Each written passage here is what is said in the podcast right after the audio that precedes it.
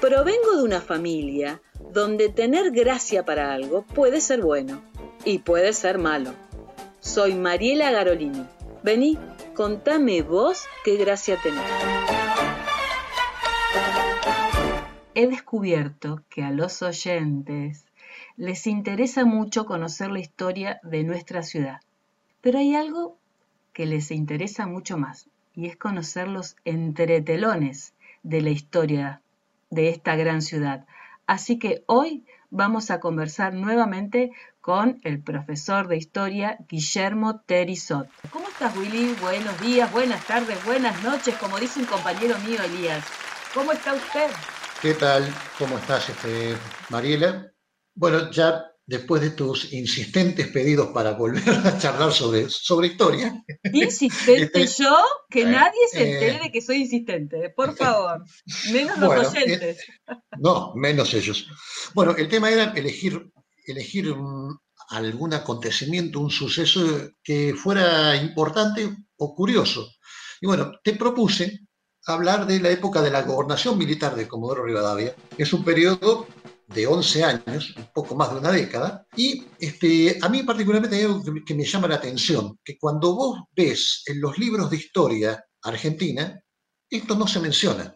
A no ser algún libro sobre Patagonia o algún libro sobre historia local, pienso en el libro de Palma y Márquez, Comodoro Rivadavia en tiempos de cambio, pienso en, un trabajo de la, de la doctora este, Susana Torres y, y Graciela Cicelli, hay muchos trabajos, eh, Gustavo Carrizo, otro, otro profesor docente que escribió sobre esto. Para los, digamos, para los medios metropolitanos este tema no aparece. Es más, hace 20 años eh, Sudamericana sacó una colección formidable de nueva historia argentina y el atlas histórico, que hoy para mí es de uso casi obligatorio, porque trae muchísima información, mucha estadística, los mapas de la Argentina de esa época no aparece la gobernación militar. Aparece solamente mencionado en el momento de las elecciones del 51-52, aparece Comodoro Rivadavia afuera de Chubut y de Santa Cruz. Eh, mm,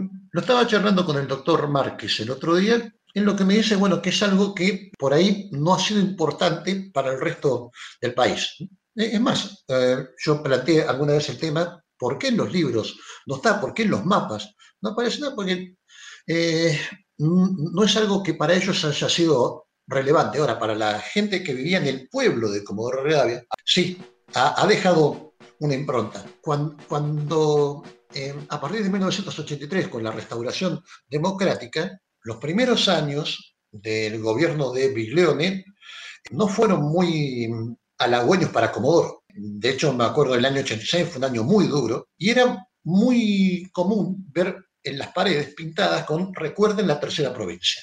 Eh, en mucha gente eh, vieja de Comodoro hay un, un recuerdo y muy grato de esa época.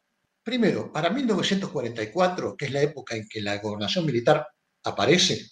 O sea, estamos hablando de un gobierno de facto, o sea, el gobierno del GO, el Grupo de Oficiales Unidos, Ramírez, Farrell. En el país había 14 provincias y 9 territorios nacionales. Territorios nacionales. Misiones, Chaco, Formosa, La Pampa, Neuquén, Río Negro, Chubut, Santa Cruz, Tierra del Fuego.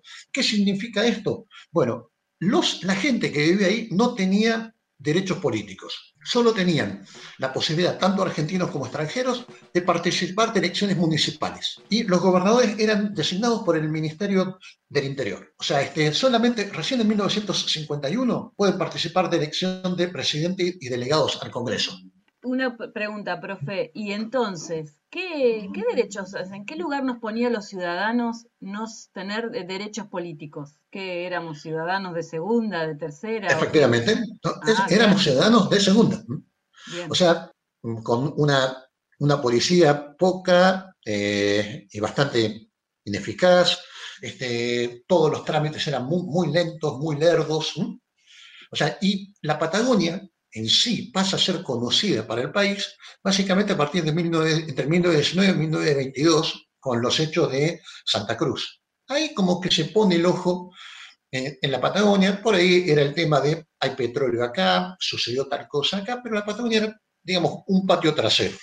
Vos ten en cuenta que supuestamente los territorios nacionales tenían razón de ser hasta llegar a una cierta cantidad, o sea, hasta que ese territorio llegara a una cierta cantidad de población. No recuerdo el número, no voy a aventurar. Pero para 1930 esa cantidad de población ya se había pasado largamente. Sin embargo, no había interés de, de, transformarlas en provincias. Por otra parte, eh, en este periodo hay un momento de una cierta apertura donde eh, no recuerdo ahora exactamente la, la fecha, ¿no? pero que se podían elegir algo así como delegados al Congreso. Era, vendrían a ser algo así como eh, diputados que tenían voz pero no tenían voto. Ah, o sea, podían presentar proyectos pero no podían votar. Bien. Perfecto. Ese era, ese era el lugar que teníamos acá en Chubut. Bueno, y el territorio de Chubut por un lado, territorio de Santa Cruz por el otro, y en el año 1944, este, más allá, o sea, a partir de una serie de estudios que se venían haciendo desde años anteriores, se decide crear una nueva unidad política. Y si tuvieran que ver un mapa, imagínense, de Camarones hacia la cordillera, una línea recta, y del Sanjón del río este, Deseado, más o menos desde ahí, hasta la cordillera, otra línea. Eso, o sea, entre Camarones y, Puerto Deseado nació una nueva unidad política llamada Gobernación Militar de Comodoro Rivadavia. El tema es, ¿por qué? ¿A qué se debe que eh, se crea una, unidad política que nos separa de Chubut y de Santa Cruz? En estábamos en la época de la Segunda Guerra Mundial. El Estado Nacional tenía la necesidad de asegurarse fuentes de abastecimiento energético.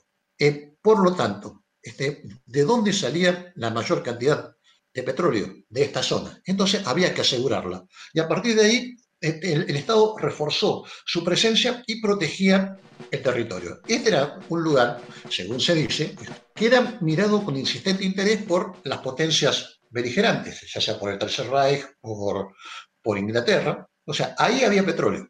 Para eh, mostrar una defensa estatal de esa región, ese es uno de los motivos por los cuales se crea la gobernación militar. Y otra tiene que ver con la necesidad del gobierno de desarrollar algunas áreas superando las tradicionales deficiencias estructurales de la Patagonia y desarrollarlas. O sea, está la idea del Estado planificador, que no es nuevo.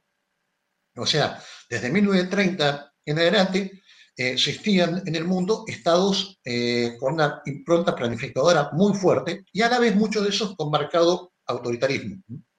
Mm, no es este el caso. Bueno, por, ejemplo, estaba Adolf Hitler en Alemania, Mussolini en, eh, Italia, eh, Franco, eh, Francisco Franco, al mismo tiempo casi sucedáneos a ellos en, España, algo similar con el imperio japonés en la parte de Asia, este, y Estados Unidos con el, que se llamó, el, que llamó el, el New Deal, o sea, a partir de la crisis de 1900 29, el Estado empieza a tener otra, otra participación. No es el Estado eh, liberal de siempre, sino que eh, es un Estado que planifica y que está presente. Bueno, en ese contexto sucede esto acá en la Argentina. O sea, acá hay regiones que históricamente están muy poco desarrolladas. a través de la acción estatal vamos a desarrollarlas. En 1944 en este contexto llega la gobernación militar. ¿Qué empieza a pasar en Comodoro? Contanos, Willy, por favor. Bueno, bueno ahí está el, tema. Para entender Comodoro también hay que eh, ver, o sea, no es el Comodoro actual, no es el Comodoro que tenemos pensado hoy.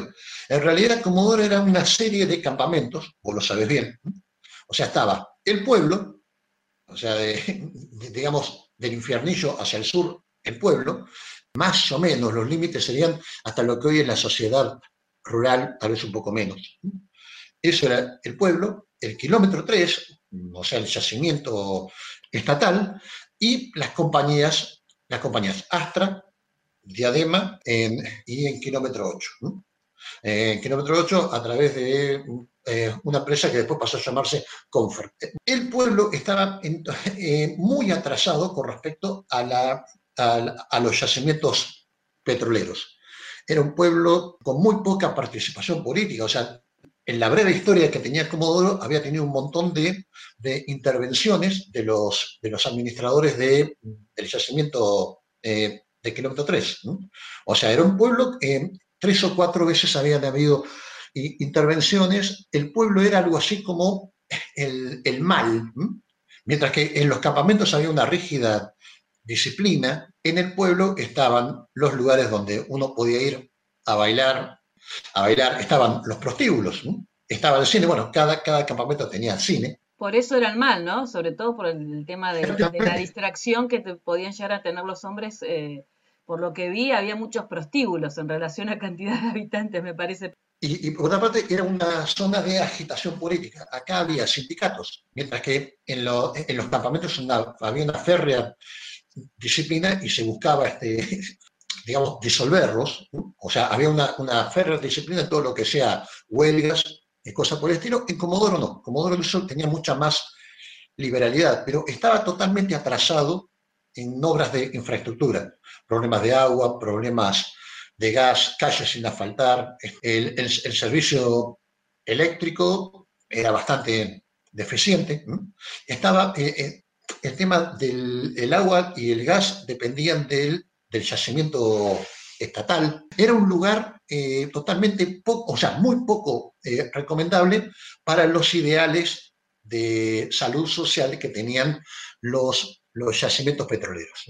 Bueno, ahí, o sea, Comodoro aparte se transforma en la capital de esta nueva unidad política, que en un primer momento genera cierta este, reticencia de la población. O sea, más que nada estoy hablando de la, eh, de la opinión pública, o sea, esa, gente que se puede expresar a través de los medios o de los diarios. O sea, ¿cuál es el sentido de tener eh, una gobernación militar. Eh, o sea, ¿cuál es el sentido de quitarnos nuestra poca participación democrática? O sea, había mucha, mucha reticencia. Ahora bien, cuando, cuando se instaló el sistema burocrático, donde mucha gente pasó a formar parte del Estado a través de empleados, este, funcionarios, vieron que eso era algo que los incorporaba, o sea, se sentían contenidos y ya para 1949, 1950, los mismos medios que antes veían con, eh, veían con bastante eh, miedo la aparición de esta nueva unidad política, eh, digamos, estaban mucho más contentos y conformes. Una de las cosas que, que tenían en claro, si queremos desarrollar esta región, hay que hacer obras. Y no me refiero solamente a Comodoro, que fue la gran beneficiaria, sino para toda la gobernación militar. Son obras que hoy, o sea, son palpables, las vemos hoy. Vamos a ver que la mayoría al final no tuvieron el fin para el que se creó. Básicamente, hablamos de construcción de caminos, puentes, urbanización de centros poblados. En el centro de Comodoro, en lo que es la calle Rivadavia, entre Belgrano, o sea, entre Belgrano y Mitre y un poco más, había un, pequeño cerro que se daba el nombre de Chenque Chico. Ese cerro cortaba al pueblo en dos. Varias veces se había hablado de hecho de sacarlo, pero como siempre, como muchas veces, queda nada más que eh, en proyecto.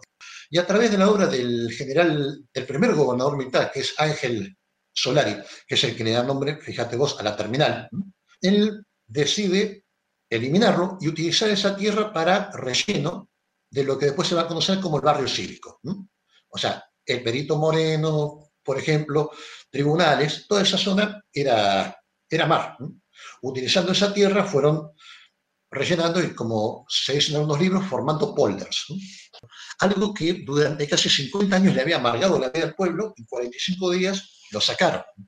O sea, fue una, tarea muy, muy rápida y aparte eh, es, es, un momento, estamos hablando de la Segunda Guerra Mundial, hay escasez de muchas cosas, entre eso de caucho caucho para las cubiertas, caucho para, la, para las cubiertas de camiones, autos, taxis. Entonces, Solari decide que este, si quieren conseguir caucho, yo puedo hacer las gestiones, pero tienen que llevar por lo menos un día al mes, tienen que trabajar gratis para el desmonte del, del, cerrito. O sea, involucró a la población en eso. Y bueno, la cosa es que ese lugar quedó, eh, cuando se desmontó el cerro, ahí se colocó como presencia, como figura de presencia estatal, el comando, el comando que, conocemos hoy. Bueno, otra obra, baños públicos. Los baños públicos, este, si vos vas por la calle Rivadavia, más o menos al 800, 900, vas a encontrar un edificio que hoy es el museo. Bueno, esos eran los baños públicos. ¿A qué nos referíamos con baños públicos? Ante la falta recurrente de agua de los, de los sectores altos, o sea, los barrios que se estaban formando lo que es la Loma, en Petrovelli, esa gente que no tenía agua podía recurrir a, esos baños públicos y por una suma muy módica darse un baño. Bueno, también se, se construyó la Cámara de Apelaciones y Juzgado, que es lo que hoy conocemos como ENET número uno. También eh, se creó para, em, para el tema de la, comercialización de alimentos el mercado regional, que está en la calle Rivadavia al, al 400. O sea, hoy es el Consejo Deliberante. Bueno, por ejemplo, la Escuela 24 era Escuela Nacional 24, que hoy es Escuela Provincial 83, la 142, en la calle Alem. Eh, si vos ves, las construcciones son muy similares. La de kilómetro 5 es igual. Uno ve eh, esas escuelas y dice, estas son escuelas de la época del, uno dice habitualmente, del peronismo. Bueno, el Colegio Nacional Pedro Moreno, ya que éramos capital una nueva unidad política, toda capital tiene su colegio nacional. El, eh, Museo Regional y Biblioteca eh, Popular, bueno, es lo que conocemos como juzgado. Nunca llegó a utilizarse como biblioteca municipal. El, hotel, el hotel de turismo, que nunca funcionó como hotel de turismo, el hogar escuela, que eh, al final terminó siendo el Liceo Militar General Roca, eh, y el Hospital Regional, entre otros. A ver, por ejemplo, se pavimentaron las primeras nueve cuadras, se crearon dos barrios nuevos, el 13 de diciembre y el 9 de julio. Y, por ejemplo, en Deseado, en Sarmiento, en el Lago Buenos Aires, en Camarones, en Río Mayo, un montón de obras. Habitualmente, edificio municipal, matadero, este, eh, juzgado de paz, registro civil, usina eléctrica, pero todas estas obras eh, que, no existían en esa época. Bueno, todo esto se debe a la época de la gobernación militar. Por eso yo estimo que mucha gente lo ve, o sea, tiene el recuerdo grato de esa época. O sea que en 11 años se hizo, se logró eh, tener un montón de obras que vamos a decir que eran importantes para la ciudad. Pero había otras, otras cosas. Pero este los entretelones, ¿qué pasaba con, la salud social, como vos dijiste hace un ratito? ¿Qué es la, ¿A qué se referían? ¿no? Nuestra moral, ¿se ¿venían a ordenar nuestra moral también? Hay un tema con la ciudadanía civil, o sea, hay un estricto control social y moral. La idea que tenían los administradores de IPF, que este lugar era totalmente nocivo para la salud social, la, la, digamos, la comparten los gobernadores militares y van a actuar en consecuencia. ¿Cómo actúan? ¿Qué, es lo que hacen para controlar la moral y la salud social? Hay, lo abordan desde diferentes este, aspectos. Uno es, cuidar el tema de la vida pública, o sea, de la vida cotidiana, mejor dicho. Eh, el tema es, eh, Comodoro tiene una, gran cantidad de locales de expendio de bebidas, muchos de ellos son cerrados, se los persigue en, cierta forma. En, el año 1949 llegan a hacer un censo para conocer la afiliación política de la población. O sea, a qué partido político correspondían. La mayoría por miedo dice que pertenece al justicialismo porque podía llegar a perder su trabajo. Esto es, llegó un momento que para que para acceder a, un trabajo, o sea, maestro, lo que sea, había que estar afiliado al, partido gobernante. Y, por otra parte, hay una persecución sistemática de los, lo que decimos, que también se les llamaba así, los cafillos, los que administran y regentean casas llamadas casas de tolerancia, los prostíbulos. De hecho, comentan el caso de un, un cafillo que lo, lo llevan este detenido y el, eh, el general Solari le hace rapar la mitad de la cabeza y, a, o sea, a un zapato le, le saca el taco y lo obliga a caminar así por la calle para que todos sepan que ese tipo era, era un cafillo. O sea, hay, hay estrictas normas con respecto a, horarios, hay, o sea, básicamente el tema del control social pasa por eso. El tema, de, el tema de libertad de asociación y de expresarse libremente es cercenado. Al, poco tiempo de, estar, de estar en funcionamiento la gobernación militar, los diarios hacen una crítica a, cierto accionar del gobernador y son cerrados, clausurados por unos días.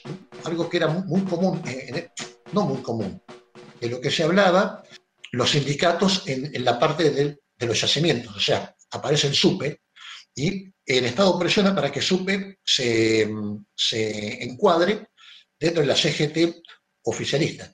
Bueno, muchos de los, de los viejos sindicalistas eran de, origen, eran de extracción socialista, eh, sindicalista, comunista, y acá aparece el llamado avión fantasma o avión negro, un, avión que llegaba por la noche a, Comodoro, entre las 2 y las 4 de la mañana este, irrumpían en las casas de los, de los trabajadores que eran marcados como, eh, como comunistas o socialistas, se los llevaban a Buenos Aires. Los que eran este, argentinos, eh, estaban presos unos años, hasta cuatro años, algunos un poco menos, y a los que eran este, extranjeros, en muchos casos se los llegó, se los llegó a deportar. O sea, este, esto ocurrió hasta 1950-51. Ahí ya cuando el SUPE quedó afiliado, quedó, digamos, encolumnado con, con la CGT oficial, esto, digamos, bajó, mucho la, bajó muchísimo la, intensidad. ¿Cuál era la contrapartida? Bueno, el, tema de somos capital y hay un montón de cosas que están haciendo que antes no. Dime. Con añoranza, tal vez sin saber. Con añoranza, efectivamente. Podría haber mucha gente que no participaba, que estaba muy involucrada en su trabajo y tal vez no tenía conciencia de, lo que estaba pasando realmente. Sería este un pensamiento muy inocente de mi parte. Todo tiene sus entretelones si vos tenés en cuenta que desde 1901 que se forma, eh, o sea, que se funda Comodoro, que estaba ocupado desde antes, siendo territorio nacional, la actividad política eh, era bastante limitada. Viene una gobernación militar y si bien cambia algunas cosas, para el grueso de la población que no participaba, no sentían esto realmente, eh, o sea, no era algo que, que los afectara directamente.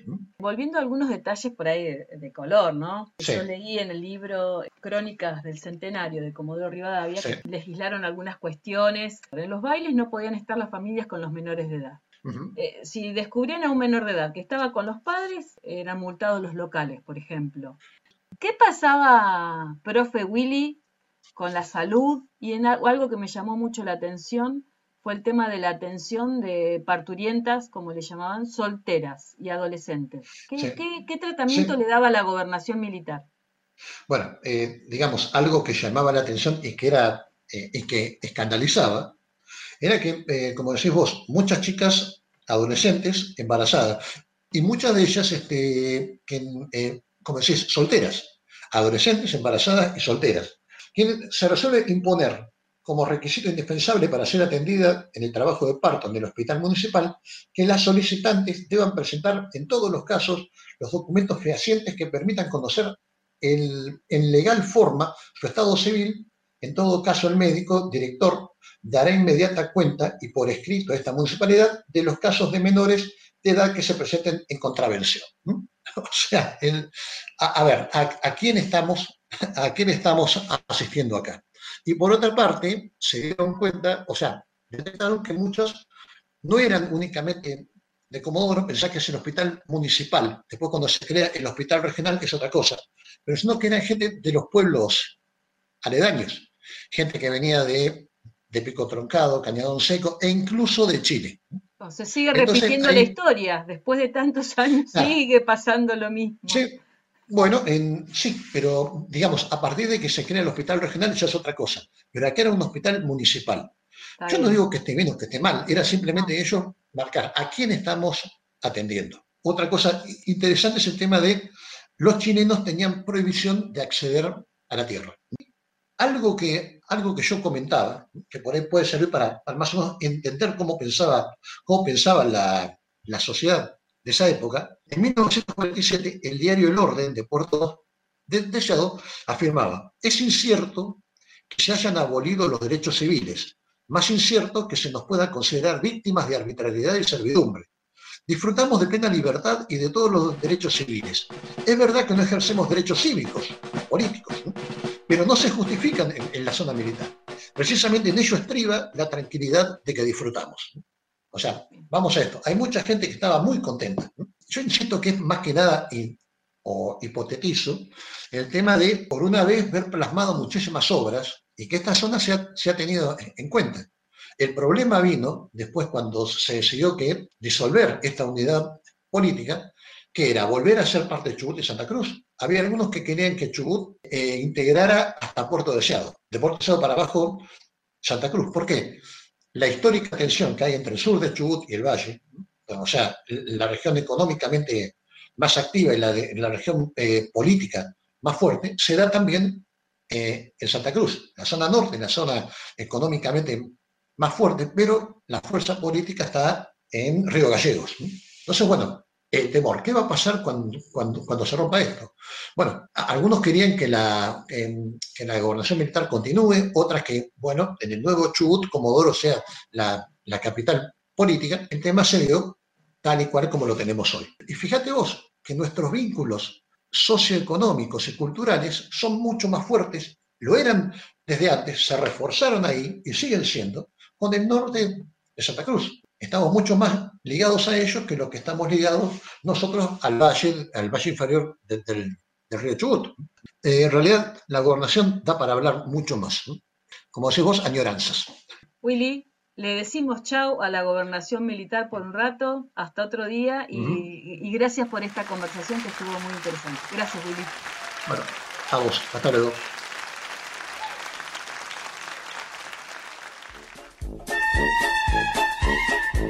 Este es el podcast Contame vos qué gracia tenés. Soy Mariela Garolini. Seguime en www.adnsur.com.ar.